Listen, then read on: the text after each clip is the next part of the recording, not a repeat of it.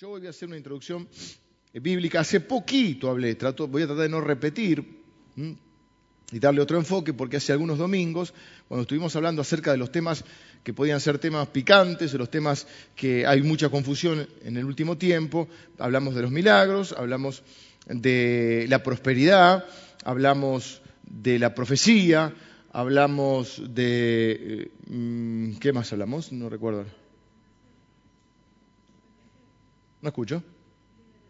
De liberación, todos estos temas que hay a veces un poco de los dones de revelación, ¿eh? incluido profecía. Bueno, ¿qué pensábamos y qué posturas había al respecto? Con la prosperidad vimos que hay dos, posturas que históricamente, eh, bueno, hay una postura que históricamente ha dominado, eh, por lo menos el, el quehacer, diríamos, latinoamericano, que es la postura de la Iglesia oficial, donde hay una excesiva virtud en la pobreza.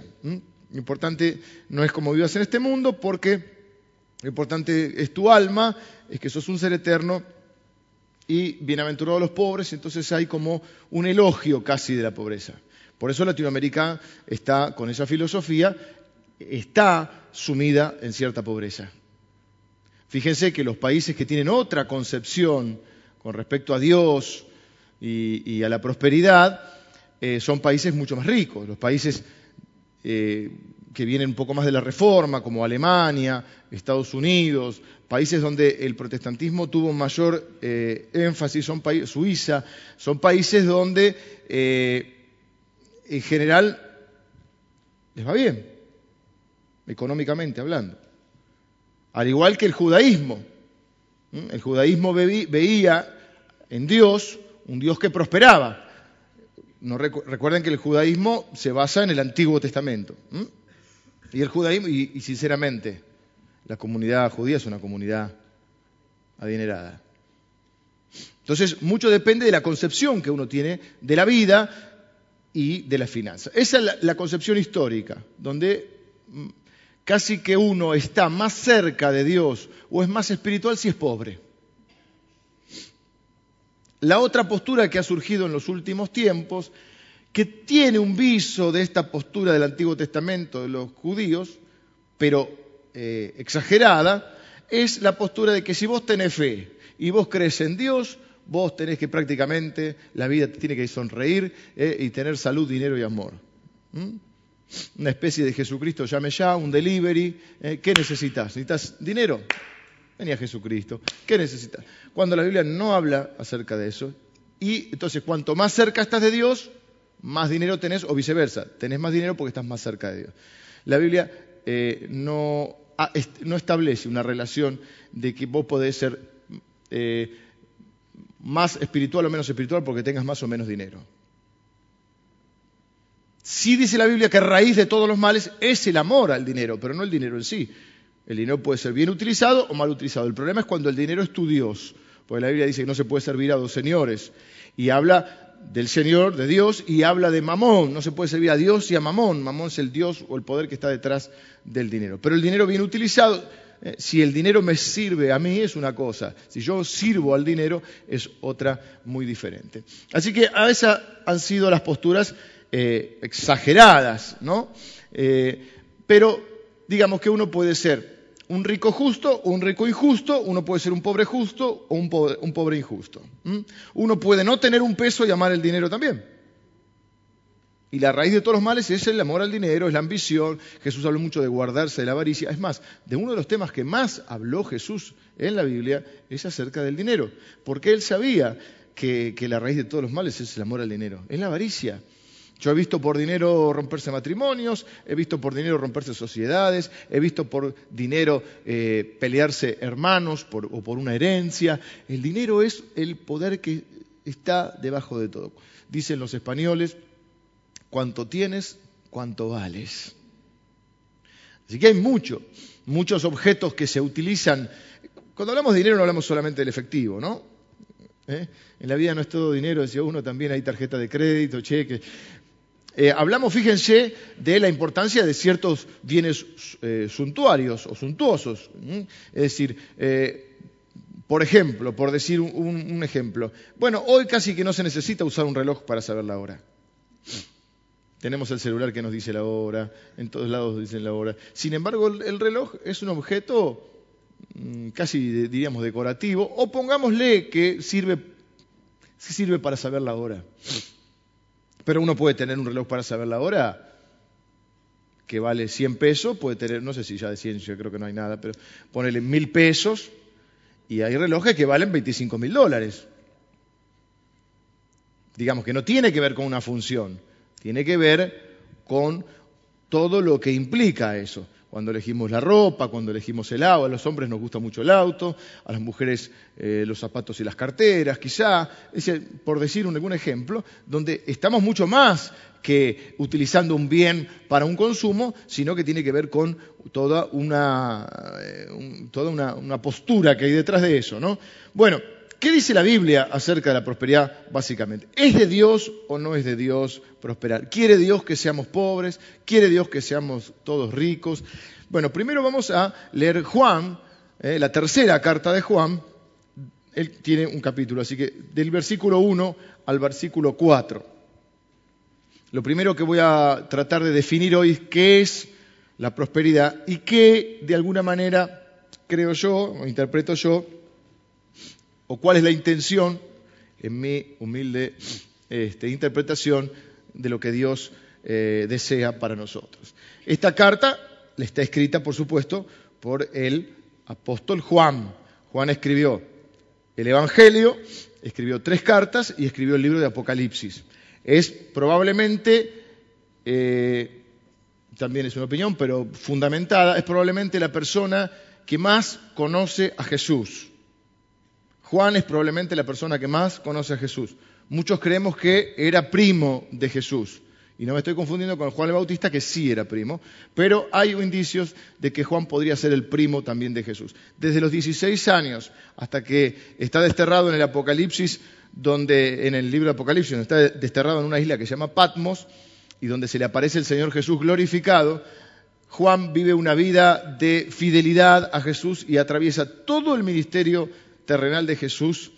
Luego predica, eh, Juan era muy joven cuando comienza con Jesús, un adolescente, luego Jesús así lo ve resucitar, lo ve ascender a los cielos, lo ve crucificado, resucitar, ascender a los cielos, y luego predica, se dedica a predicar el Evangelio por todos lados hasta que lo destierran a la isla de Pando y ahí se le presenta el Señor Jesús ya eh, glorificado.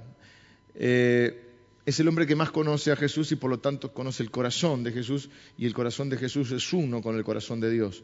Por lo tanto, creo yo que es una de las personas más autorizadas para hablarnos de qué, cuál podría ser este, la visión de Dios sobre muchas cosas y qué es lo que hay en el corazón de Dios. Juan dice, eh, uno, vamos a leer el 1.1 al 4.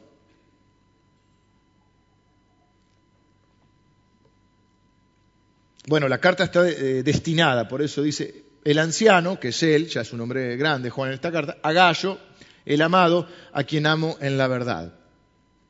Amado, yo deseo que tú seas prosperado en todas las cosas. Juan no dice yo deseo que tú seas pobre para que seas espiritual. Yo deseo que tú seas pobre para que estés más cerca del Señor. Él dice, yo deseo que tú seas prosperado en todas las cosas y que tengas salud así como prospera tu alma. Pues mucho me regocijé cuando vinieron los hermanos y dieron testimonio de tu verdad, de cómo andas en la verdad. Yo no sé si la podemos tener en... Eh, bueno, no tengo mayor, mayor gozo que este, el oír que mis hijos andan en la verdad, un hijo espiritual. No sé si tenemos la NBI para poner, que es un poquito más clara, y vamos a leer los cuatro versículos en la NBI, es una versión. Dice el anciano al querido hermano Gallo, a quien amo en la verdad, Querido hermano, oro para que te vaya bien en todos tus asuntos. La prosperidad no está eh, limitada a lo financiero. La prosperidad significa que te vaya bien en todos tus asuntos. A Josué Dios le dice, eh, serás prosperado en todo lo que emprendas. Eh, que te vaya bien en todos tus asuntos. Por eso me gustó esta versión. Y goces de buena salud. La salud también es prosperidad. Porque ¿qué te sirve tener dinero y no tener salud? Así como prosperas espiritualmente. Ven una, una, prosperidad integral, material, en las cosas que emprendemos, en el alma, en la salud y en el espíritu. Me alegré mucho cuando vinieron unos hermanos y dieron testimonio de tu fidelidad. Quizá la prosperidad tenga que ver con la fidelidad. Y de cómo estás poniendo en práctica la verdad. También la prosperidad tiene que ver con cómo me manejo yo en esta vida. Porque yo creo que, Dios no es un eh, y, el Evangelio no es un delivery, pero sí es algo del cual, el reino de Dios del cual podemos servirnos, para eso debemos obedecer la palabra. Nada me produce más alegría que oír que mis hijos practican la verdad. Varias veces menciona la palabra verdad, andar en verdad, practicar la verdad, eh, está refiriéndose a obedecer la palabra de Dios, la palabra de Dios es la verdad, y de caminar en los caminos de Dios. Entonces, fíjense que no es casualidad que en el deseo de Él eh, hay un deseo fundado, hay un deseo que, Él puede decir, bueno, yo deseo esto porque, porque sé cómo te estás comportando. No podría desear que te vaya bien, que seas próspero, si sé que estás caminando para cualquier lado. Entonces, yo deseo que seas prosperado, así como estás prosperando espiritualmente, deseo que te vaya bien, así como este, que tengas salud, ¿eh? porque oigo cómo estás caminando, oigo que estás caminando en la verdad, oigo, que, estás dando testimonio, que tu vida es un testimonio, que te estás conduciendo fielmente, fielmente a quien, fielmente a Dios. Cuando uno se conduce fielmente a Dios, se está conduciendo fielmente a la palabra de Dios. Eh, Dios quiere la prosperidad. Prosperidad, si uno toma el diccionario, cualquier diccionario de la lengua española, no un diccionario bíblico, un diccionario común, dice éxito o desarrollo favorable de alguna cosa. Éxito o desarrollo favorable de alguna cosa, como te va bien. Y ustedes, los que habitualmente eh, comparten con nosotros los domingos, sabemos que enseñamos nosotros que testimonio no es solo contar, eh, yo estaba en la ruina, yo era un infeliz y Dios me levantó. Eso es parte del testimonio, es parte de la gracia de Dios. Pero también hay una gracia de Dios que nos permite vivir de otra manera. Y testimonio es que nos vaya bien. Y testimonio es que la gente dice, mirá qué linda familia que tienen. Mirá cómo sus hijos están saliendo adelante. Mirá cómo son educados, mirá cómo se comportan en familia. Mirá cómo se aman. Mirá cómo les va bien, mirá cómo se esfuerzan, mirá qué responsables que son. Mirá, son, íntegros u honestos en sus negocios, en sus comercios. Y les va bien, porque la Biblia es un, permanente, una permanente confrontación de valores contra la confrontación de valores de este, de este tiempo o de esta sociedad o de este mundo donde parece que para que te vaya bien tenés que hacer trampa, sacar ventaja, aprovecharte del otro, ¿eh? Pero como la Biblia nos muestra otra manera. Por eso la Biblia dice que la prosperidad de Dios tiene una característica. Porque uno dice, bueno, pero hay gente que es próspera y no tiene fe, no es íntegra. Sí, tendríamos que ver si es próspera de una manera integral. Por ahí tiene dinero, pero por ahí no es próspera en su familia, por ahí sus hijos no le hablan, o por ahí sí, o por ahí sí. Tampoco vamos a sacar eso de por los ricos que tienen tristeza, ¿no? Pero hay una realidad. Yo no puedo asegurar que a esa persona le vaya bien del todo. La Biblia dice que la prosperidad de Dios no añade tristeza. Es, dice, la prosperidad de Dios es la que enriquece y no añade tristeza.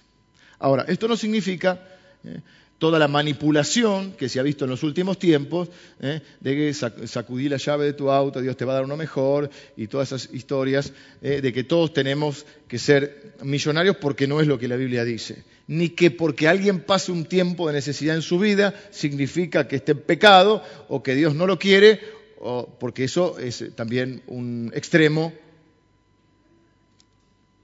que ha, sido muchas veces mal interpretado, y creo que de alguna manera Jesús viene a contrarrestar eso también, cuando dice que viene a traer las buenas nuevas a los pobres, porque se creía, el judaísmo como creía en la prosperidad, creía que el que era pobre era porque no tenía el favor de Dios. Ahora, ¿quiere Dios que prosperemos o quiere que seamos pobres? Bueno, Deuteronomio capítulo 8, versículo 18, me muestra a mí que el Señor quiere que prosperemos y que salgamos adelante en una prosperidad integral y balanceada. Pero aquí específicamente dice, recuerda al Señor tu Dios, porque Él es, o es Él, quien te da el poder para producir esa riqueza. Así ha confirmado hoy el pacto que bajo juramento hizo con tus antepasados. ¿Qué juramento había hecho? Te bendeciré y serás bendición. La prosperidad es parte de lo que nosotros llamamos cuando uno cuenta con el favor, con la bendición de Dios. No en un pensamiento mágico. ¿eh? No es que porque el, pastor o alguien me ore, eh, yo voy a tener salud, dinero y amor. Claro que la Biblia dice orar unos por otros. Claro que Dios hace lo que, no tenemos, lo que nosotros no podemos hacer. Pero parte de la prosperidad y parte del que nos vaya bien en la vida, mucho tiene que ver con lo que nosotros hacemos. Deuteronomio, por ejemplo, en un momento Dios le dice, mira, están, al igual que aquí, están por entrar a la tierra prometida, y dice, hasta ahora no hiciste nada por la tierra. ¿eh? Hasta ahora vas a, comer de los frutos que otros sembraron, pero ahora vas a entrar en la, tierra, vas, ahora vas a tener que ¿eh? Eh, comenzar a trabajar y hacer un montón de cosas. Y le dice, yo delante tuyo te puse los mandamientos, te doy los mandamientos, delante tuyo pongo la decisión, el bien y el mal la obediencia o la desobediencia. Vos sos el que elige. Y eso es lo que nos está faltando a muchos de los hermanos hoy en Cristo. ¿eh? Quitar un pensamiento mágico para entender que Dios prospera lo que nosotros hacemos. Dios da el crecimiento, pero Pablo plantó y Apolo regó. Y alguien tiene que plantar y alguien tiene que regar. Dios hace lo que yo no puedo hacer, pero no va a hacer lo que yo tengo que hacer. Y con respecto a la prosperidad, es mucho de esto que tiene que ver. Lo que necesitamos básicamente es eh, tener la sabiduría de Dios. Lo primero que tenemos, que necesitamos para prosperar es la sabiduría de Dios. ¿Cuál es uno de los hombres que la Biblia menciona como más prósperos de la tierra? A ver si ustedes lo recuerdan. Salomón. ¿Y cuál es la característica distintiva en Salomón? La sabiduría. fíjense que Jesús dijo que uno busca lo que encuentra. Por eso hay gente que busca el dinero y lo encuentra. Claro, en el medio quizás sacrifica muchas cosas, eh, pierde, este, a veces pierde su integridad, puede perder su dignidad, puede perder el respeto de los suyos, pero yo creo que lo que uno busca encuentra. Y que si uno se dedica a buscar plata, la va a encontrar. Como el que se dedica este, eh, a buscar este, eh, crecer espiritualmente lo va a encontrar. Como el que se dedica a buscar, a, llevar, el que, quiere ser pesimista va a encontrar razones para ser pesimista, porque está llena la vida de, cosas para, vivir pesimista. Pero el que quiere ser, encontrar razones para vivir las va a encontrar. Yo creo que el que busca encuentra, lo dijo Jesús. Y el que busca eh, salir adelante con los principios de Dios, sale adelante. ¿Qué dice Proverbios 13, 23? Les voy a confesar, lo tengo anotado y no tengo la más mínima idea de lo que dice. Y eso que lo noté de la tarde. Pero si lo noté, vamos a confiar en el buen criterio de por qué. ah, miren qué bueno. En el campo del pobre hay abundante comida, pero esta se pierde donde hay injusticia. ¿Qué quiere decir acá? Vaya uno a saber. Volverlo a poner y pongámoslo en la versión Reina Valera. En el barbecho, también el campo, de los pobres hay mucho pan, mas se pierde por falta de juicio. Muchas veces no es que no tengamos oportunidades para prosperar. Nosotros venimos de una cultura que se queja. Yo estoy viniendo hace eh, cinco días que llegué de Italia. Nosotros venimos de Italia, hermano, quédense tranquilos. Pasé por España, pero mi mamá es española, yo viajo con pasaporte español, todo bien, pero nosotros venimos de Italia. Argentina es una copia de Italia. Y, vivimos de un país, yo hace tiempo venía atrás en el auto con mi papá, y le, mi papá es un hombre de, 69 años, es un hombre muy inteligente y que le ha ido muy bien, y yo le preguntaba, hablando de la situación que vivíamos y que esto que yo no creo que sea tan, eh, tan mala como la gente en la calle se queja, creo que hay un montón de cosas que están mal, pero eh, en sí no creo que sea el peor momento de la historia. Le preguntaba, desde que vos tenés memoria, 69 años, y vas en un taxi, en un auto, ¿cuándo escuchaste que alguien diga que nos va bien? Acá no se puede. Eh, vamos a poner el taxista, pobre, siempre le echamos la culpa, pero es por decir. Eh, o en el colectivo. ¿Cuándo escuchaste que digan que nos va bien? Siempre estamos mal siempre esto no da para más, siempre va a explotar. A mí no es la situación que más me gusta la de hoy. Me parece que hay muchas cosas que eh, son eh, muy incoherentes y que nosotros somos autodestructivos, los argentinos somos autodestructivos. Pero fuera de eso, ¿cuándo escuchamos que nos vaya bien? Lo que está diciendo acá, no siempre se es pobre porque no hay pan. Cuando yo era joven me decían, ¿para qué vas a estudiar si vas a manejar un taxi? Y yo estudié y no manejo un taxi. Y no tiene ningún, eh, ninguna, ningún, nada malo manejar un taxi. Eh, es muy digno manejar un taxi eh, y, es un, laburo digno que mantiene a su familia, pero si ese pensamiento no estudies porque terminás, primero, menospreciando el trabajo que puede ser manejar un taxi. Segundo, lo que quería decir ese dicho es, eh, ¿para qué te vas a esforzar? Total en este país. Y no es cierto, hermanos. No es cierto. Yo creo que en este país y en cualquier país de la tierra, el que se esfuerza, con matices, es cierto, no estamos en Alemania, es cierto, no estamos en Suiza, pero con matices, el que se esfuerza y lleva adelante eh, una vida íntegra y camina en la palabra de Dios, le va bien. Tendrá sus momentos. Yo les digo siempre a los chicos, esta iglesia eh, lo sabe y hasta en algún momento, quizás hasta mi, postura se catalogó de poco espiritual, porque poca fe mandar a los chicos a estudiar, pero yo los mando a estudiar. A uno el que me dice yo tengo un llamado pastoral, tiene que ir a estudiar, porque ser pastor solo no va, a hacer, no hacer nada en la vida. No es que está mal, pero los tiempos que ellos les va a tocar vivir, ¿eh? de aquí a 10, 20, 30 años, tienen que tener más herramientas.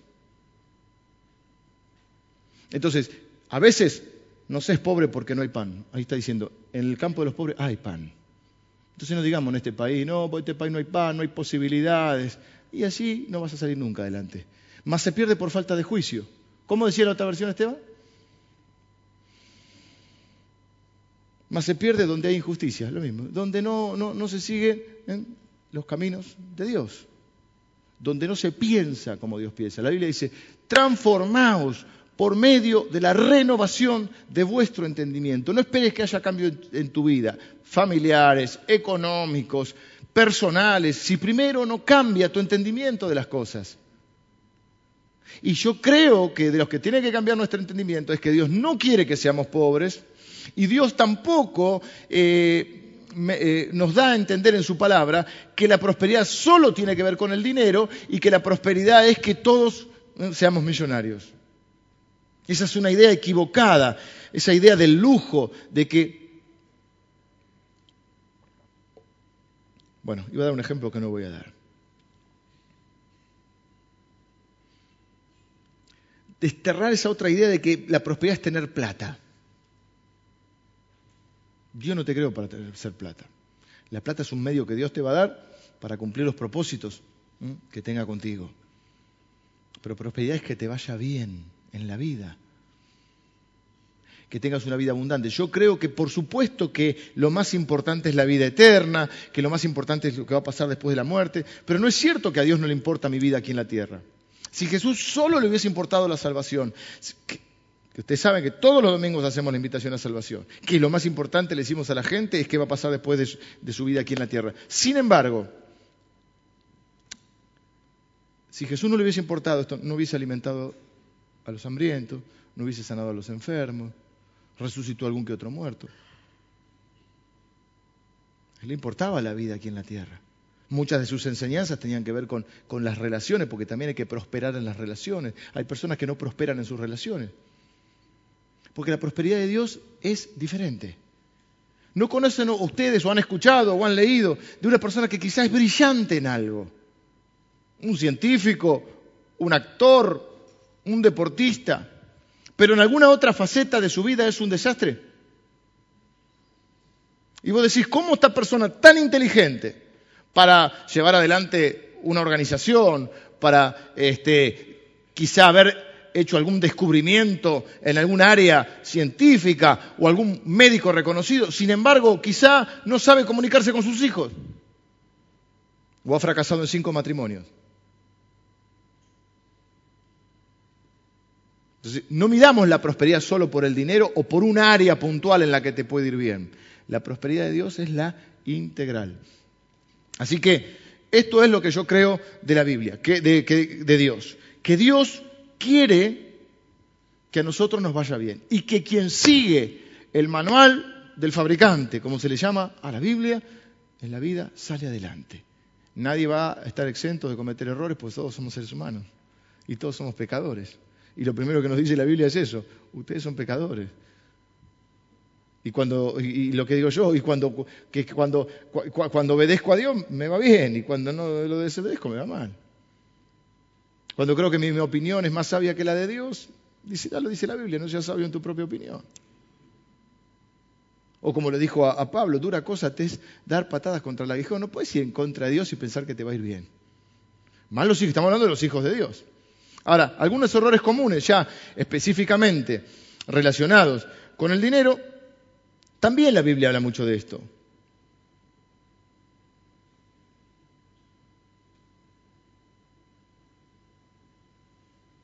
¿Cómo Dios puede, bueno, Dios puede hacer lo que quiera, pero en líneas generales, aplicando los principios de Dios, ¿cómo Dios puede prosperarte si vos gastas más de lo que ganas?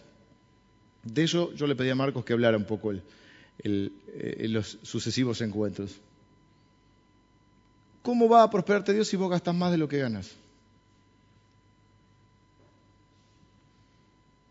Yo creo que prosperidad no es solo generar más ingresos, lo cual es importante porque hay gente que necesita elevar su nivel de ingresos. Ya hablando más específicamente del dinero, porque esta serie tiene que ver específicamente con el dinero. No vamos a hablar de las relaciones familiares, de las relaciones con los hijos. Simplemente aclaro que la prosperidad es todo, es que te vaya bien, es que salgas adelante. Eh, eh, Josué le dice el Señor, mm, camina derechito, mm, sé valiente para obedecer lo que yo te mando. No te, no desvíes ni a diestra ni a, ni a siniestra, o sea, no te, no te tuerzas ni para la derecha ni a la izquierda, anda derecho. Y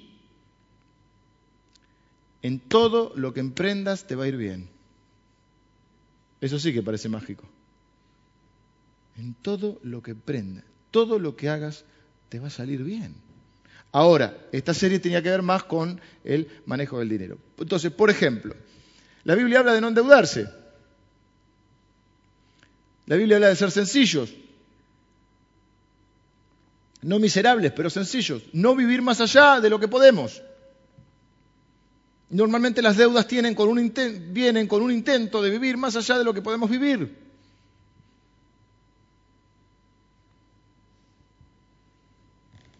Y la Biblia habla mucho acerca de, Es más, una de las grandes promesas que se repiten por ahí, pero después se olvidan entre el pueblo de Dios, ¿Qué es lo que dice esa promesa? A ver si se acuerdan ustedes con lo de pedir prestado. Algunos se va, se va a dar cuenta para dónde voy. Dice, serás tú cabeza y no cola. Les encanta ese versículo. Todos los congresos proféticos, apostólicos dicen, serás cabeza y no cola. Y todos dicen, amén, pero son la cola de la sociedad. La mayoría son la cola de la sociedad. Y tú serás de los que presta y no pide prestado. Medio pueblo evangélico endeudado.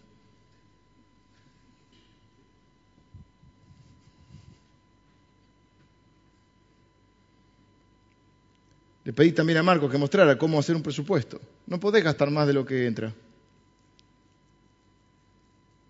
No podés gastar sin establecer prioridades. No podés aunque, aunque yo lo entiendo y que es una cosa cultural, pero no podés, hacer eh, no podés dejar de pagar la cuota de la, casa, de la hipoteca, porque es el cumpleaños de 15 de la nena. Porque la nena va a comer el cumpleaños de 15, pero van a dormir en la calle si se quedan sin casa. A mí me hace risa, eh, risa es una forma de decir, me hace gracia a veces, hablando con una persona, dice, no, no, este, para tal cosa, no, porque no tenemos plata. Pero yo veo que para otras cosas sí hay plata. No me corresponde juzgar, pero sí señalar. Supongamos, este, es una cuestión de prioridades. Que las hagas o no las hagas, hagas el presupuesto o no, están en tu cabeza. Entonces hay gente que de golpe dice, no, para, no sé, para el campamento de, la iglesia, de, los chicos, no hay plata. No tenés plata para, invertir en la vida espiritual de tu chico. Pero quizá estás por cambiar el auto o ya lo cambiaste. El campamento vale 200 pesos. Cambiar el auto te salió 30 mil pesos. Entonces, ¿hay plata o no hay? Para eso hay. Para el otro no hay. No, yo no tengo plata para, para mandarlos a colegio privado. Está bien, colegio privado vale unos medianos 600, 700 pesos. Pero te pasas las tardes en el bingo. ¿Saben la plata que se deja en el bingo? Es impresionante. ¿Saben quiénes son las que plata gastan en el bingo? Las mujeres. No estamos en contra de las mujeres, por favor. Y menos las señoras que nos, que nos acompañan en este día. Los hombres gastan en el auto. No, porque le puse unos tapizados de leopardo. Eh, siempre hay plata para eso, pero no hay plata para el otro. De repente hay personas que tienen toda la última tecnología, los últimos eh, eh, elementos electrodomésticos, pero de golpe se enferman y no tienen, no tienen, no tienen ahorrado mil pesos.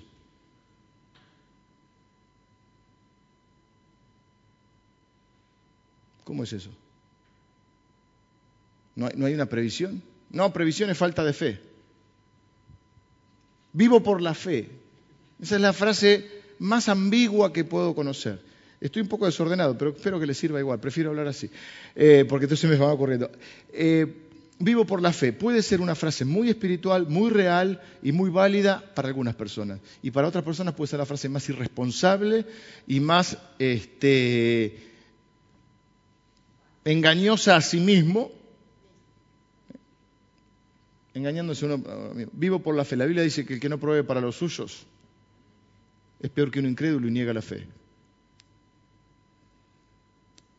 Lo dice la Biblia, o sea que Dios no te está pidiendo que tus hijos tengan necesidad.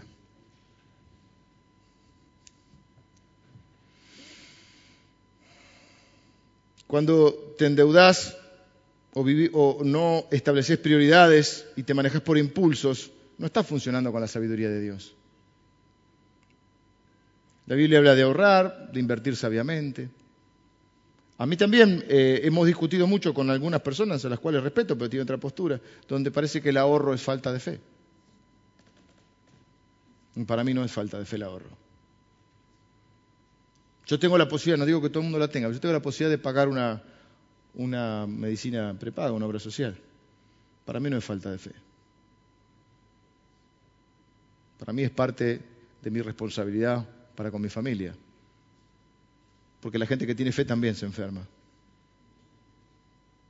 Porque si todos los que tienen fe no se enfermaran nunca, la gente no moriría.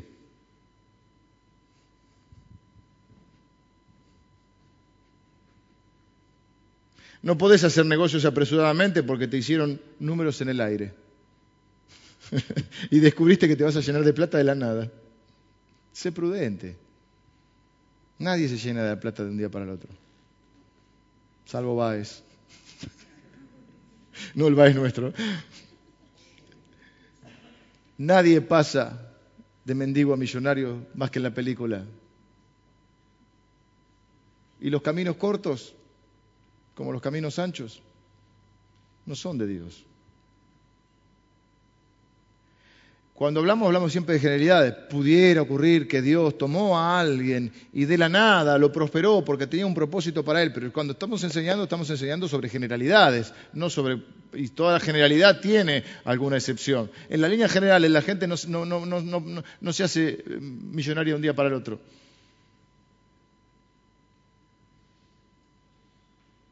En general la gente va prosperando con los años, con el esfuerzo, con el trabajo, con la integridad. Porque sacarnos el pensamiento mágico de que venga un gobierno y porque venga un gobierno nos va a ir bien. Ya tuvimos gobiernos de todos los colores. Pero hay gente que espera que el gobierno haga por ellos lo que ellos no harían ni por ellos ni por nadie. Y es más fácil que la culpa la tenga este o cualquier gobierno. Que por sí hacen las cosas como para que les echemos la culpa. No pidas plata prestada, porque además el Señor dijo que tenemos que estar en paz con todo el mundo. Cuando, no, cuando vos debes plata no estás en paz ni vos, ni estás en paz, ni en tu familia hay paz. Y yo recuerdo personas que me han alguna vez dicho que tenían que salir a abrir la puerta de su casa. ¿eh? Eh, para atender a gente que le venía a cobrar deudas. ¿Mm? Y el padre decía, decirle que no estoy. Y bancarse que el otro te grite, porque cuando alguien le debe plata, viste, te grita. Y tener que hacer esas cosas. ¿Por qué hacer eso? Bueno, otra gente cree, ya cristianos, los no cristianos no tienen eh, este privilegio y a su vez esta responsabilidad. ¿eh? Que una persona, yo pienso que una persona que no ofrenda y no diezma no puede esperar que Dios le prospere. Porque Dios no va en contra de su palabra. Y la Biblia es muy clara en eso. Hace mucho que no enseñamos sobre esto porque es una, una iglesia enseñada. Usted verá que el domingo yo termino la enseñanza, pongo mi sobrecito, no tengo que decir nada. ¿eh? Ni tengo que tratar de convencerlos ni nada. Pero la Biblia es clara en eso. Y los que creemos en el diezmo, creemos que el 90% nos rinde más que el 100%. Porque el diezmo, Dios dice que no lo toques. El diezmo no es para hacer beneficencia. Hace beneficencia con tu parte, no con la parte de Dios. El diezmo es para llevarlo al alfolí. En la iglesia que sea, donde uno se congregue, tiene que llevar el diezmo. Dice la Biblia, indefectiblemente diezmará. No, pero es del Antiguo Testamento, bueno, puedo declarar. Jesús dijo que había que seguir haciéndolo en Mateo. Pero no lo quieren, no lo quieren hacer, bueno, no lo hagan, pero no esperen la prosperidad de Dios. Martín Lutero dijo que había dos conversiones, la del alma y la de la billetera. Mirá si sabía el tipo sobre eso.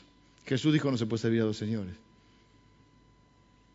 Entonces, fíjense, y dice, traigan los diezmos al alfolí y haya alimento en mi casa. Y yo abriré la ventana de los cielos y derramaré bendición hasta que sobreabunde. Y reprenderé por vosotros al, devorador. En el tema financiero no es cuestión de que vos reprendas al diablo. Vos podés reprender todo lo que quieras al diablo, gritarle, oíme bien Satanás y hacer todo lo que quieras. Pero si vos no cumplís con lo que Dios dice de diezmar, ahí dice que vos no tenés que A las finanzas no se le aplica reprensión, se le aplica diezmo. La reprensión la hace Dios. La gente no lo quiere entender porque no lee bien. ¿Qué revelación, pastor? No es revelación, es leerlo, leerlo detenidamente. Si lo lees, lo dice ahí. Entonces yo creo, esto ya es un pensamiento personal, yo creo que el diezmo prueba la fidelidad y la ofrenda prueba la generosidad. Por eso la Biblia dice que el alma generosa es prosperada. El domingo, hablando de otra cosa, yo decía que Dios da pan al que come y semilla al que siembra. El pan es para comer. Como Dios es Padre, y dice la Biblia que se ocupa de nuestras necesidades, nos da pan a todos. Pero no a todos nos da semilla. Semilla se la da al que siembra porque Dios es inteligente. Entonces, cuando Dios te da pan y después te da semilla, pero vos en vez de sembrar la semilla, te comes la semilla, no te da más semilla. Pan te va a dar porque sos su hijo y porque no hay justo desamparado, ni su descendencia que mendigue pan, pero no te va a dar semilla. Entonces hay cristianos que tienen pan porque Dios les provee, pero no tienen semilla porque no son sembradores, porque Dios le da la semilla al que siembra. Y fíjense, eh, ustedes piensen en gente que conocen que es sembradora. Yo puedo pensar en mi familia y puedo pensar en muchos de ustedes que los conozco, en algunos de ustedes. Los que siembran le va bien. A los genes generosos le va bien. Yo no conozco un generoso que le vaya mal. Y dice, eh, lo que pasa es que es generoso porque tiene. No, porque también conozco muchos que tienen y son unos miserables. O no son miserables, pero son, no son tan generosos, son agarraditos. Van a lo justo, ¿viste? Hay gente que va a lo justo. A ver, gané 166,20, eh, gané eh, 16.600 y 166,20. Digamos, no, no, no está suelto el tipo. No está. Mm, no es el que dice, yo vamos a comer, yo deja que yo pago. Eh, hay unos que hacen así. ¿Viste? Y, y, y, nunca, ¿viste? Siempre lo agarra. Bueno, no es generoso cree que los demás no se dan cuenta, todo el mundo se da cuenta. Entonces no todo el que tiene es generoso. ¿Por qué? Uno puede tener por otra razón, pero vos fíjate y pensá por un momento en gente generosa y decime si le va mal.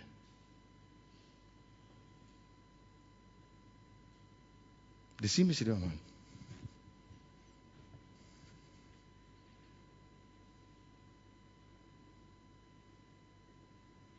Hay un elemento fundamental, hermanos, para prosperar. Acá creo que esto es la luz o la oscuridad. Hay que trabajar. Mucho vago en el pueblo evangélico, mucho vago. agarra y dice, no, porque hay que buscar primero el reino de Dios. ¿Y quién dijo que, buscar el reino de Dios es no trabajar? La Biblia dice, el que no trabaja, que no coma. Hay que trabajar, hermanos. Dios se va a ocupar de mí. Sí, pero tenés que trabajar. Dios puso al, esto fue una discusión que tuvimos el día con algunos hermanos. Dios puso a, a, Adán en el, en el, huerto para que lo trabaje, para que cuide de él. Él no supo cuidar, no supo cuidar de la mujer que Dios le dio, no supo cuidar, hizo un desastre. Tienes que cuidar. Todo fruto requiere una siembra y un cuidado de lo que se siembra. Ay, qué suerte que tenés, tus hijos te salieron bien. Los hijos no te salen bien o mal. Los hijos son un laburo más grande que tenés en tu vida y tenés que trabajar para que te salgan bien. Por supuesto, cada uno es cada uno es cada cual, cada uno tiene su personalidad, no todos son iguales. Eh,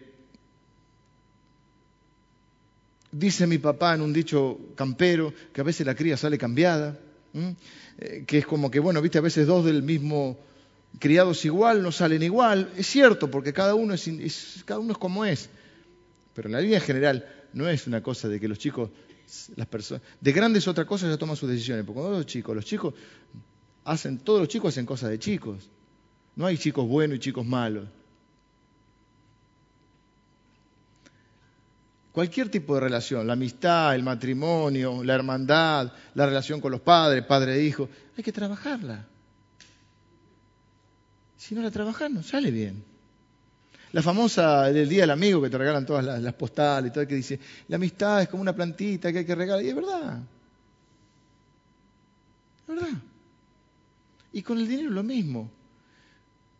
Y con el estudio lo mismo. Mis hijos tenían, son chicos, no tienen problema en la escuela, les va bien. tuvieron todas las, pruebas, no sé si son trimestrales o qué, porque yo llegué el viernes de viaje, pero mi esposa, estamos encima de eso. Y si no entienden matemática o esto, yo le explico, o le explica a mi esposa. Y luego hoy lo llevo yo en la mañana al auto, tenían prueba los dos, creo que la última le digo, vamos a orar antes de la, de la prueba. Bueno, yo cuando era chico oraba y cuando en la universidad siempre oraba. Yo soy un fruto del milagro de Dios. creo que a veces Dios, creo en la gracia completamente de Dios, ¿eh? sobre todo en la universidad. Pero más allá de eso, este, Tenés que estudiar primero. Si no, lo que pedís es, ya no pedís, ya gracias, pedís milagros. Que a veces uno lo ha hecho también, ¿eh? y a veces Dios es bueno. Pero en general, tenés que estudiar. Ahora, a mí nunca me fue mal en un examen en el seminario. Mira la paradoja que pasaba en el seminario. Cuando yo estaba en el seminario, tuvieron que poner obra práctica, lo que era una materia obra práctica, porque la gente sirve a Dios.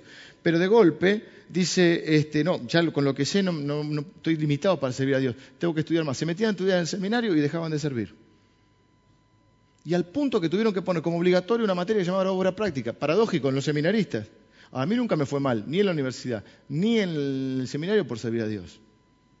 Porque hay gente que también cuando tiene examen, ahí está, prospera en eso, pero no prospera, no, no puede, eh, deja sus responsabilidades con la iglesia o con lo que fuera. No, no, balanceado.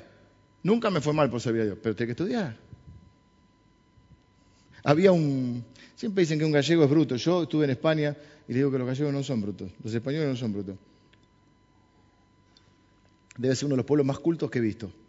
Ves la gente leyendo en todos lados, en el subte, hay ferias del libro por todos lados. Los italianos son un poquito más, menos afectos a, la lectura, pero tienen otro tipo de cultura. Eh, el arte y eso. Pero bueno, había uno que decía que era muy bruto y que siempre oraba para este, ganarse la lotería. Un día se le apareció un ángel y dice, sí, oh, ¿sabes qué? Yo tengo un reproche, dice, eh, llevo años orando para ganarme la lotería eh, y no ha pasado nada. El ángel le dijo, pero hijo, tienes que jugar la boleta. No sé si se aplica el chiste.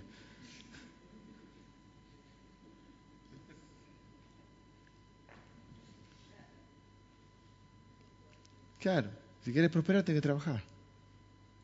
Yo creo que vivimos en un tiempo, y esto ya es opinión personal, que tiene que ver con etapas de la vida, de los hijos y lo que fuera. Pero vivimos en un tiempo en que prácticamente todo el mundo tiene que trabajar. Cuando yo era chico, en otras épocas, quizá trabajaba el hombre. Sigo pensando que la responsabilidad mayor de un hogar la tiene el hombre, pero creo que hoy es una cosa donde todo el mundo tiene que trabajar. Si se quiere prosperar y se quiere salir adelante y se quiere tener algunos gustos extra, hay que trabajar todo el mundo. Que hay tiempos en la vida que uno toma decisiones, es cierto. Yo he tomado algún, momento determinado de nuestra vida, cuando los dos, cuando eh, planificamos la familia y, ya están por nacer nuestros hijos, bueno, hubo un tiempo que decidimos que eh, mi esposa en ese periodo de tiempo no trabajara, pero luego volvió a trabajar, como lo hizo siempre. A mí me parece que hoy es un tiempo donde no sé quién se puede dar el lujo de decir vivir sin trabajar. Y creo que es parte de esa prosperidad es que tengamos esa responsabilidad. Dios trabajó seis días y descansó uno. Algunos trabajan uno y descansan seis.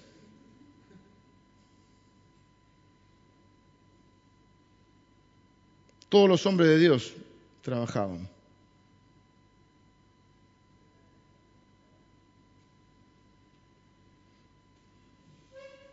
Algunas palabras que las voy a mencionar nada más, pero que quiero que si a alguno le gusta, son palabras que algunas son lindas, algunas no son tan lindas, no nos gustan tanto, pero las tenemos que tener muy presentes igual. Esperen que esto a veces gira, a veces no. Perseverancia. Qué palabra fea. ¿eh? Yo eh, estudiaba en una universidad que tenía lo que se llamaba un edificio inteligente. Es decir, el edificio estaba preparado para las necesidades. Entonces vos ibas, entrabas en primer año, eh, estaba todo pensado para estimular la perseverancia. Entonces, por ejemplo, en primer año nosotros pagábamos la cuota más alta que en segundo año. Pero en tercero era más baja que en segundo, porque había un aliciente para que el que se esforzaba pudiera continuar. Entonces, el primer año pagabas más, segundo pagabas menos. En vez de ir aumentando con los años, disminuía la cuota. Estaba bueno.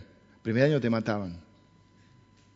Bueno, en quinto también te mataban, pero en una universidad cara, pero no importa, pero te mataban menos. ¿Y cuál era el razonamiento de eso? En primer año le cobramos a todos lo que van a dejar. Las aulas. Primer año las aulas eran, ponerle como este sector así, modernas, todas una cosa. Después el edificio fue creciendo. Cuarto año, mi sorpresa, el cuarto año venía, en ese momento el edificio ahora cambió, eh, tenía como unos subsuelos. Cuarto año eran cinco años. Cuarto año eran estas tres filas.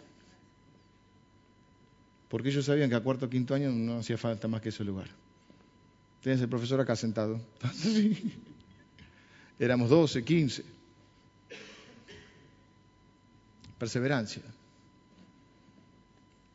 Dice la Biblia, no se dejen de congregar, como algunos tienen por costumbre. ¿No conoce usted gente que de momento va a ser eh, luz a las naciones, profeta, apóstol, a los tres meses Dios no me quiere más y no viene más. Lo tenés en la reunión de matrimonio, en la reunión de oración, en la reunión de, este, de hombre, viene a la de mujeres, a la de niños, a la de abuelo, de golpe no viene más. ¿No lo ha visto usted eso? Tenemos un Dios que termina lo que empieza. Dice la Biblia, estoy convencido que el que comenzó en vosotros la buena obra la va a terminar. Y si nosotros estamos hechos a imagen de Dios, tenemos que terminar lo que empezamos. Porque vivimos dejando. Desde que somos chicos. Empezamos guitarra, después pasamos a piano, después handball, judo, inglés, italiano, ruso, ballet. No terminaste nada. Nadie se tiene que sentir ofendido, porque yo hablo así, ustedes me conocen, que lo hago a corazón abierto. Pero hermano, ya es hora de que des la previa de la, secundaria. Tenés 25 años, los que tengo previa historia. Y es muy difícil, no es difícil historia. Tenés que sentarte y leer. ¿eh? Rosas generó, ¿eh? qué sé yo, Urquiza hizo el pacto. Tenés que leer. Y lo que no entendés, pedí ayuda. Prepárate. No, tenés que, pero no, no, no podés. Algo tenemos que terminar en la vida. Porque después se, se, agrava. Y tú dijiste que pone un negocio, dos meses, tres meses. ¿Qué esperabas? ¿Que en dos meses te ibas a ser millonario? Los negocios llevan tiempo. Y a veces hay que ponerle plata y tiempo durante un largo tiempo. Claro, tenés que sacar los cálculos si lo podés aguantar. Pero vos pones una inversión, por decir, para un restaurante, una inversión, X, un montón de dinero, el alquiler y todo. ¿Vos pensás que en tres meses va a caminar eso? No, tres meses ya no lo puedo sostener. Vas a perder toda la plata que pusiste, pero tenías que calcular que hay un tiempo para que las cosas funcionen. Porque cuando uno siembra hasta la cosecha hay un tiempo.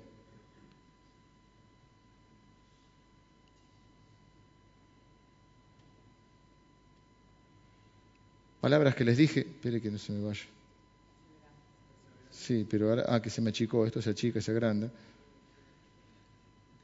No sé por qué no gira. Debe tener la trabita. Es que no veo. Ahí está, para no usar los anteojos, ¿vieron? Ahí está. No, quédate. Otra, paciencia. Paciencia, que es parecida a la perseverancia, pero no es igual. Hay que tener paciencia. Se lo dice alguien que no es paciente, pero las cosas se hacen con paciencia. Llevan tiempo, dedicación. Yo hablo mucho con mis hijos, le digo, tenés que tolerar la frustración. Porque cuando algo no te sale, no tenés que abandonarlo. Tenés que insistir. Puedes no saber algo, pero tenés que saber insistir. Por supuesto, luego uno se dará cuenta de las limitaciones y no ser un empecinado, pero a veces hay que ser un poco empecinado. Si cada vez que algo no te sale lo vas a dejar, vas a dejar todo, porque todo tiene un grado de complicación. Todo es muy difícil. No, es un lío, lo dejo. El inglés, la matemática, eh, algo manual, algunas cosas manuales. Sí, llevan paciencia. Hay que tolerar la frustración.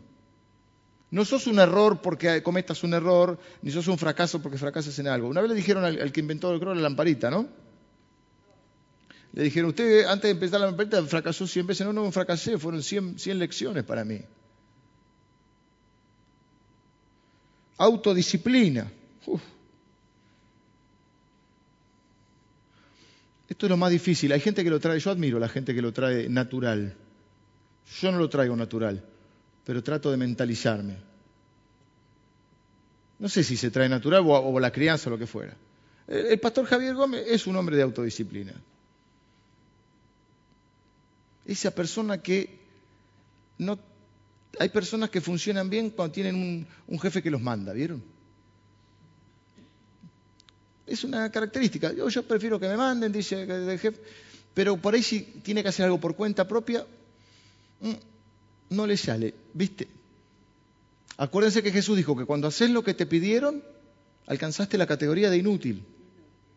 Dice, si hicimos lo que teníamos que hacer, somos siervo inútil. Pone el ejemplo, dice, ¿qué hombre que es un mayordomo, pone un sirviente de la casa? Trabaja todo el día en el campo. Cuando vuelve a la casa, el amo no le dice, ay, trabajaste todo el día, sentate que te voy a hacer la comida. No, le dice, muy bien, trabajaste muy bien. Ahora, haceme la comida y después come vos. Y bueno, eran así los amos, ¿viste? Medio como ahora, ¿no? Y dice, entonces, dice, cuando hiciste lo que tenías que hacer, llegaste a Cuando no haces lo que tenés que hacer, ni a inútil. Cuando hacemos lo que tenemos que hacer, inútil. ¿Y cuándo somos útiles? Cuando hacemos más de lo que, de lo que se nos pide. Esto es gente que, fíjense que hay que sacarse la mentalidad de empleado público que se nos ha pegado mucho. Yo no estoy en contra de los empleados públicos, pero había un tiempo en la vida de los países, Argentina, Uruguay por lo menos, donde como no había mucho trabajo, todo el mundo era empleado público. Hay pueblos que todo, el mundo es empleado público. Y somos muchos y no hay trabajo para todos. Mi papá, mi papá, que les dije, tiene 69 años, cuando era muy jovencito entró a la, universidad, a la, municipalidad de Morón. Le dije, bueno, tenés que ordenar estas, hay empleados aquí. Bueno, a ver si, a ver si, se, a ver si se identifican con esto. Estamos hablando de que mi papá tenía, eh, debe haber tenido 16 años, porque ya a los 18 ya, ya entró en, otra, en otro rubro. Le dijeron, está esta pieza, pibe, bueno, ordena los, los archivos. ¿Qué hizo mi papá? Los ordenó. Terminó el día, dijo, ya está, ya los ordené. Eh, le dijeron. Esto tiene que hacerlo en un mes. ¿Cómo que lo hiciste en un día?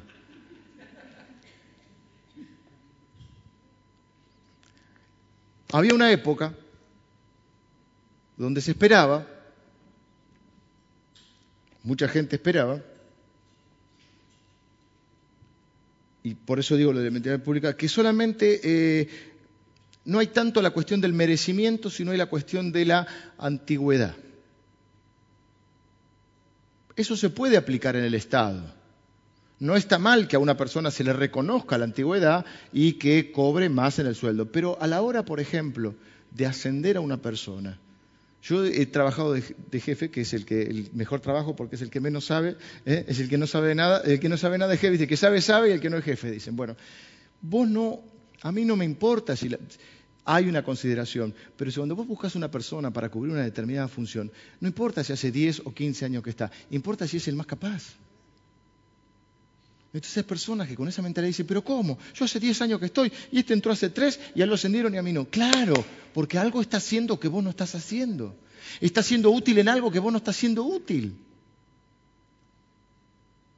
Y en las empresas que no son eh, grandes monstruos como el Estado, no se hace beneficencia. Se trabaja para producir y para ganar dinero. Y entonces, ¿a quién lo van a ascender? Al que les haga ganar, ganar dinero, al que les sea más útil. No, es una cuestión de, merecimientos.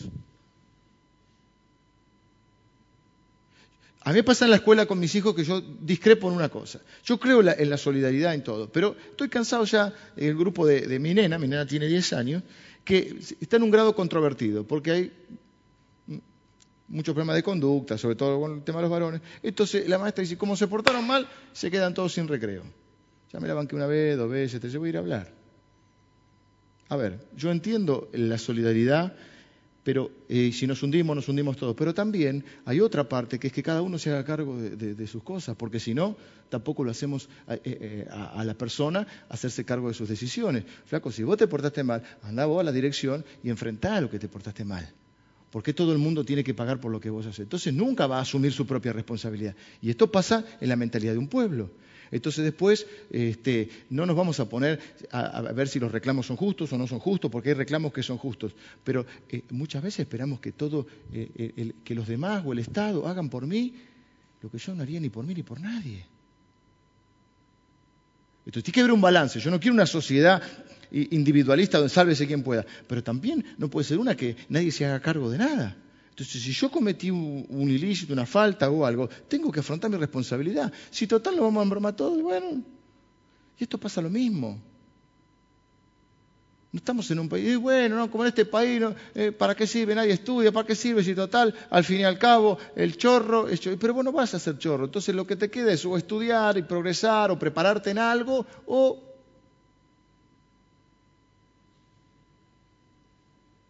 o quedarte quedarte buscando explicación a tus fracasos.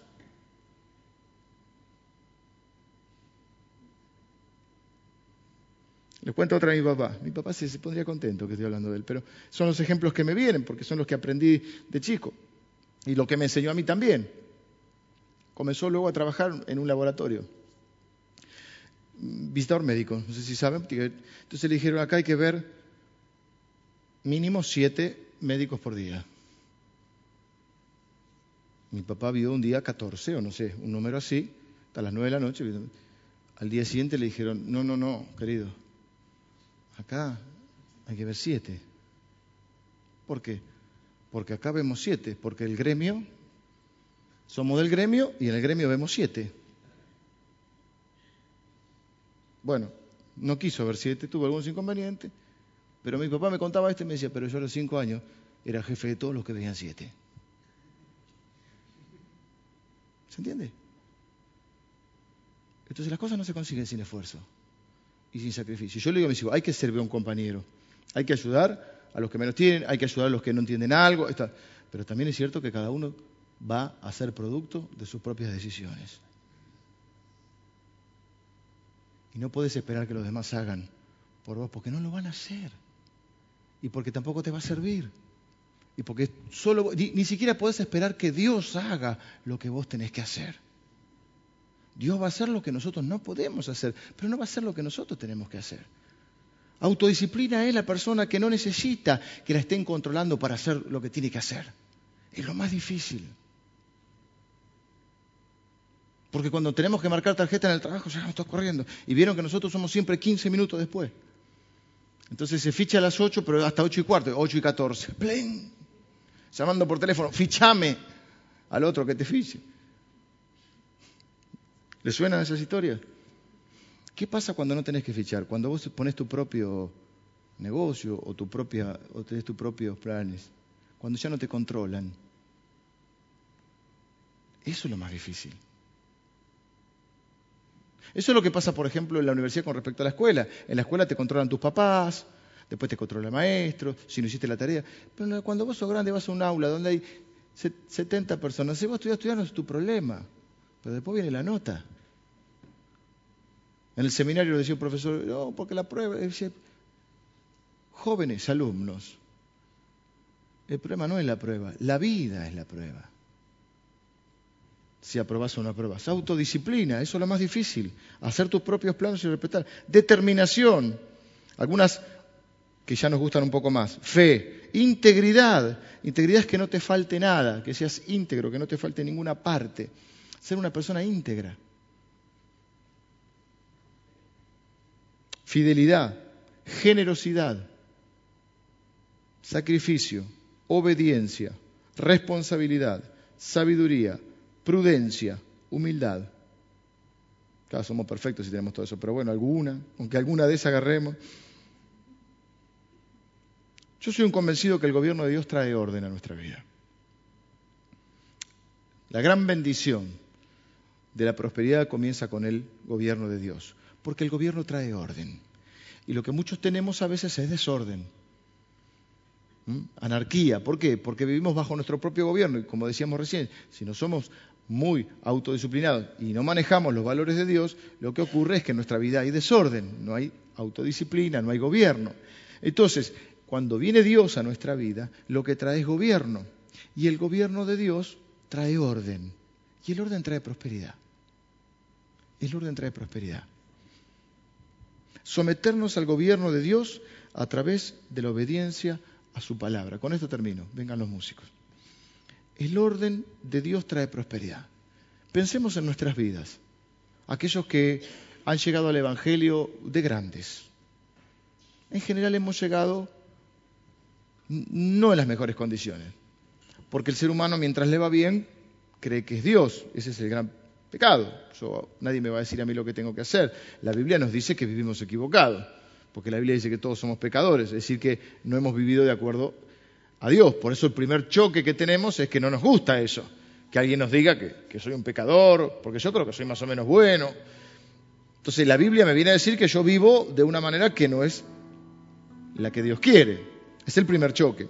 Entonces generalmente uno llega cuando se da cuenta en algún área de su vida, aunque en todas, que hay algo que no está funcionando. Y dice, ¿qué es lo que falla? Entonces uno comienza a darse cuenta que no va a ser joven para siempre, uno empieza a tener algún que otro tropiezo y empieza a plantearse algunas cosas.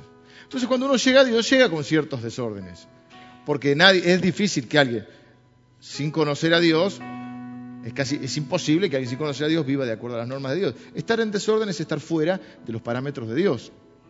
Puede ser en una relación, puede ser en cuanto al manejo del dinero, puede ser en cuanto a la ética que tengo en mi vida, a lo que fuera.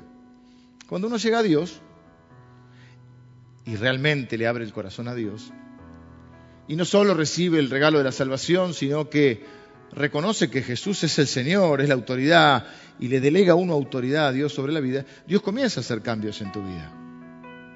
Dios comienza, el Espíritu Santo, que es el que específicamente viene a tu vida es el Espíritu Santo, el Espíritu Santo te empieza, entre comillas, a molestar cuando haces algo que antes hacías, que está mal para Dios, pero antes no te molestaba, ahora te molesta. ¿Qué es eso que te molesta?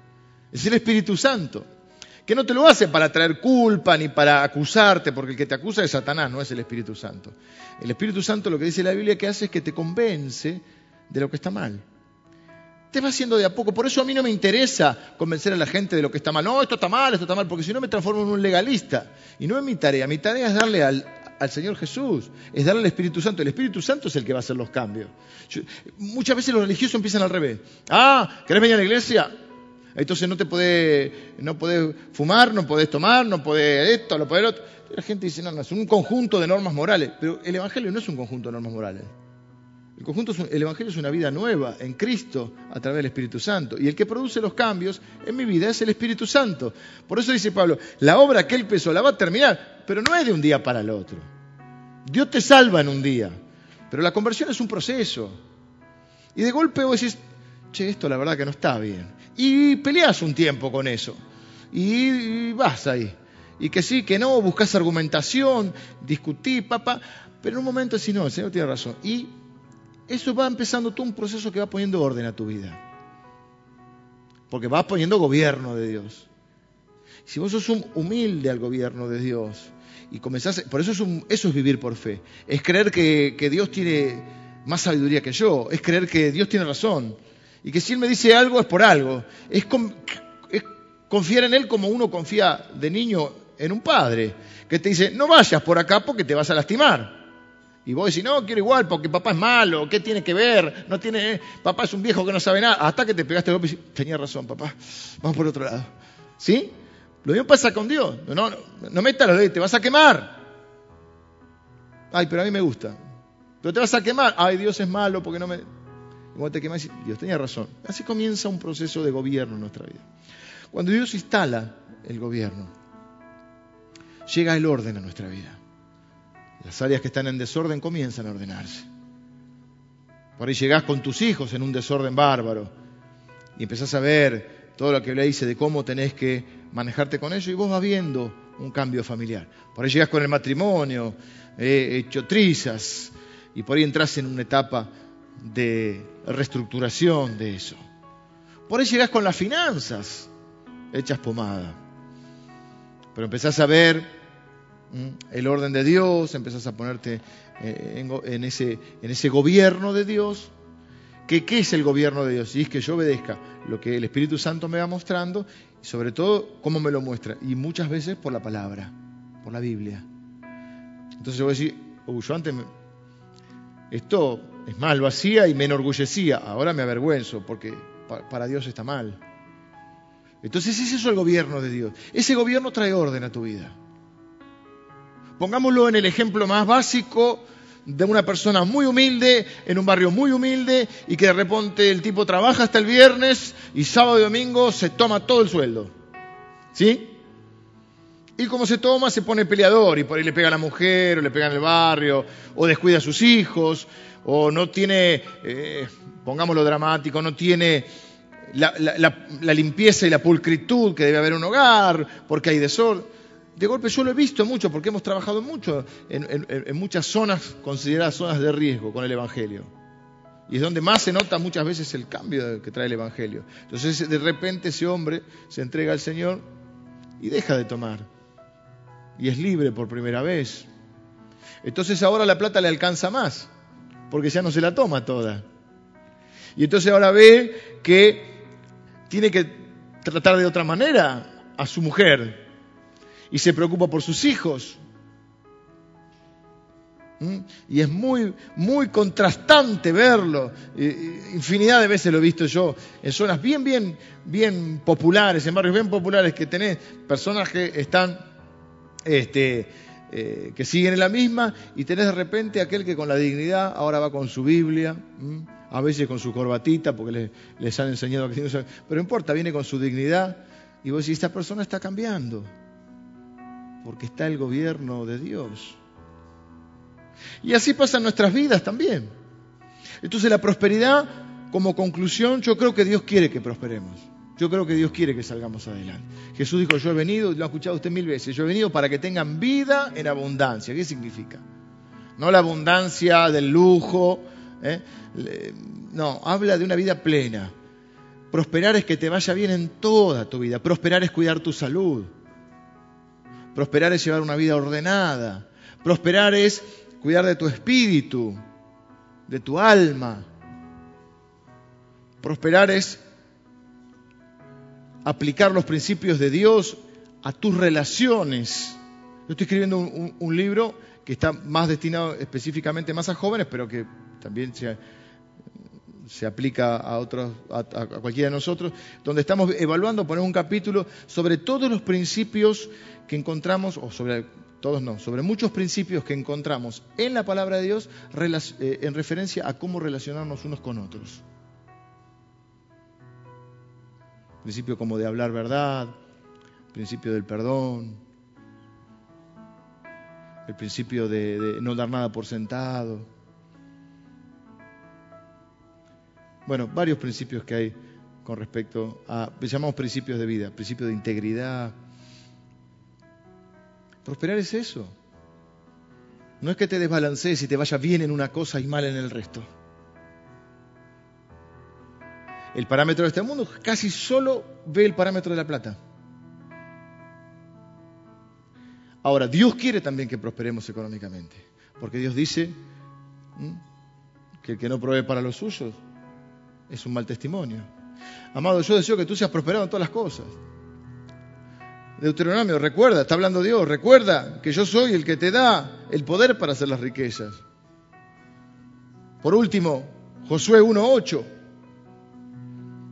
Vamos a ver que Dios le dice, si haces esto y esto, si sos valiente, no valiente para pelearte con uno, para el otro, valiente para obedecer mi palabra recita siempre el libro de la ley y medita en él de día y de noche. Cumple con cuidado todo lo que en él está escrito. Así prosperarás y tendrás éxito. Poné la, versión Reina Valera, fíjate cómo también suma. A veces leer las dos versiones nos ayuda. Entonces harás prosperar tu camino y todo te saldrá bien. Pero no nos pasa que a veces decimos, pero si siendo cristiano todo me sale mal. Pero si yo tengo fe, está bien, tenés fe en Dios, pero estás caminando en la obediencia a la palabra de Dios.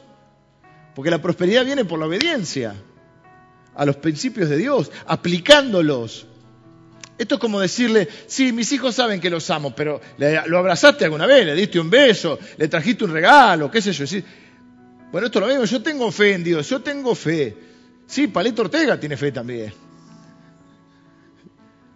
Pero tener fe significa creerle a Dios, creer que funcionan los principios de Dios. Porque si yo digo que yo tengo fe en Dios, no, no, pero si yo le doy el 10% no me va a alcanzar. No, pero ¿confías o no confías que Él dijo eso?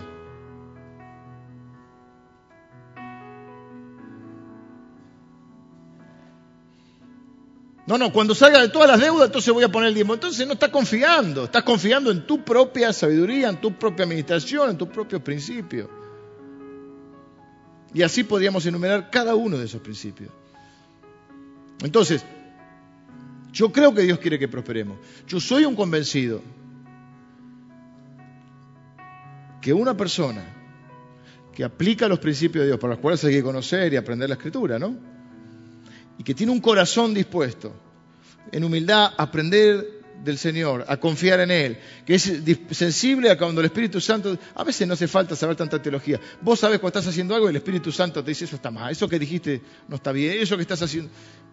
Cuando uno tiene un corazón dócil, cuando uno tiene una, comprensión de que nada se consigue sin esfuerzo, cuando uno quita el pensamiento mágico que a veces se confunde con la fe, y que no es lo mismo.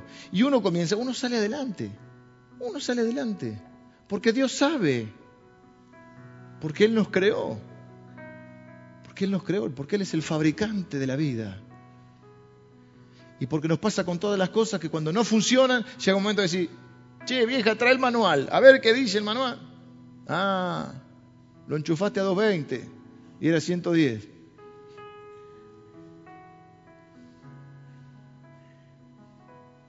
Entonces, yo creo, soy un convencido, que quien aplica los principios de Dios sale adelante. No significa que todos vayamos a tener el mismo nivel de vista, porque Dios no es comunista ni socialista, es, cristiano, no sé cómo decirlo. O sea, y no es así, no es que, que todo igual. ¿Saben por qué no es igual la bendición para todos? Porque no es la misma la fe de todos. ¿Y por qué no es el mismo el esfuerzo de todos? ¿Y por qué no es la misma la fidelidad de todos? Y no sería justo que si uno es más fiel que otro, tenga el mismo resultado. Acuérdense, no es cuestión de antigüedad. Y pero ya hace 20 años que estoy en el Evangelio y el otro en 5 prosperó más. ¿Y? No somos empleados públicos con respeto. No es por antigüedad. En este caso es por la fe y por la obediencia. A mí no me impresiona, yo, yo hace 25 años que voy a la iglesia, a mí no me impresiona eso. Me, impresiona la fidelidad, me gustan las personas fieles. Y, creo que hay un, que Dios honra esa fidelidad de quien camina hace muchos años. Pero no es solo eso, ¿eh? es como la canción, no es lo mismo que vivir honrar la vida. No es cuestión de, años, es cuestión de, bueno, ¿cómo caminaste esos años? ¿Cómo está tu obediencia? ¿Cómo está tu fidelidad? ¿Cómo está tu, generosidad? ¿Cómo está tu esfuerzo? ¿Cómo está tu sacrificio? ¿Por qué, ¿Y por qué Dios lo bendice a este a mí? ¿Y? ¿Qué está haciendo él? Dios no es comunista. A todos por igual nos ama. Hay bendiciones que son incondicionales, nos bendice a todos de, una manera, como la gracia salvífica. Pero también es cierto que hay uno que da fruto a 30, otro a 60, dice la Biblia, y otro a 100 por uno. Hay tierras que son más fértiles. Y usted recuerde que la semilla es la palabra de Dios. Hay corazones que son más receptivos al Espíritu Santo. Y hay otros que son más empecinados. No hay gente que hace años, años, que yo conozco, años, y todavía discute el diezmo. sigue empantanado ahí. Entonces, yo estoy seguro que Dios quiere prosperar. Y mi invitación, que hoy no hay más gente, porque supongo que porque juega boquita, es que a los que les interese el tema y lo compartan con otros, es que esta es la, la, intro, digamos, espiritual para después pasar a los principios prácticos de la palabra de Dios de cómo prosperar. Quien lleve a cabo esos principios, inexorablemente va a prosperar, inexorablemente. Todos en nuestra vida pasaremos por diferentes necesidades porque necesitamos también pasar por ahí, para ver que Dios es el que nos cuida, el que nos provee, el que hace milagros. A veces necesitamos del maná, necesitamos de algo que no hicimos nada para merecer. Necesitamos que Dios nos dé ese milagro del maná, pero no se puede vivir de la maná toda la vida. En algún momento hay que entrar a la tierra prometida, hay que sembrar, hay que regar, hay que cosechar. ¿Mm? Vamos a orar. Señor, yo te doy gracias por tu palabra. Tu palabra dice, Señor, que nadie que en ti cree será avergonzado jamás.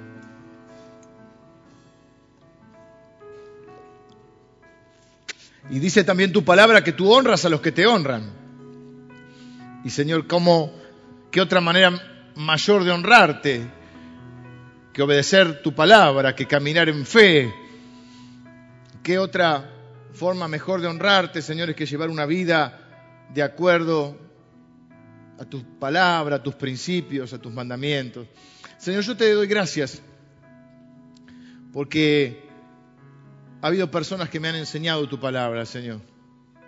Hay personas que me han enseñado cómo avanzar y prosperar en la vida. Y yo, Señor, te quiero pedir que me utilices a mí, que lo utilices en este caso a Marcos y al pastor Daniel que va a venir para poder, Señor, transmitirle a nuestros hermanos los principios de prosperidad que hay en tu palabra.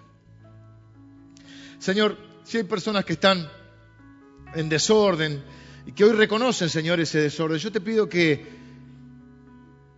que vos, que sos un Dios que mira el corazón, veas la humildad del corazón, del reconocer que nos hemos manejado mal, Señor. Señor, si hay hermanos míos que están oprimidos por las deudas, te pido que, que obres primero en sus mentes y en sus corazones, y después, Señor, obres en sus imposibles, en sus imposibilidades, Señor. Lo hecho, hecho está, tú lo sabes. Nos arrepentimos de haber tomado malas decisiones, pero Señor, ahora queremos estar bajo tu gobierno, someternos a tu obediencia y ser personas que caminen en integridad y en fidelidad, Señor. Padre, yo estoy convencido que tú quieres que que prosperemos y salgamos adelante en la vida. Señor, que nuestras familias, nuestras relaciones, nuestros hijos, nuestros hermanos, salgan adelante. Señor, danos fe para creer en tu palabra. Que tu Espíritu Santo, Señor, obre de tal manera en nuestro corazón que, que nuestra vida comience a dar fruto.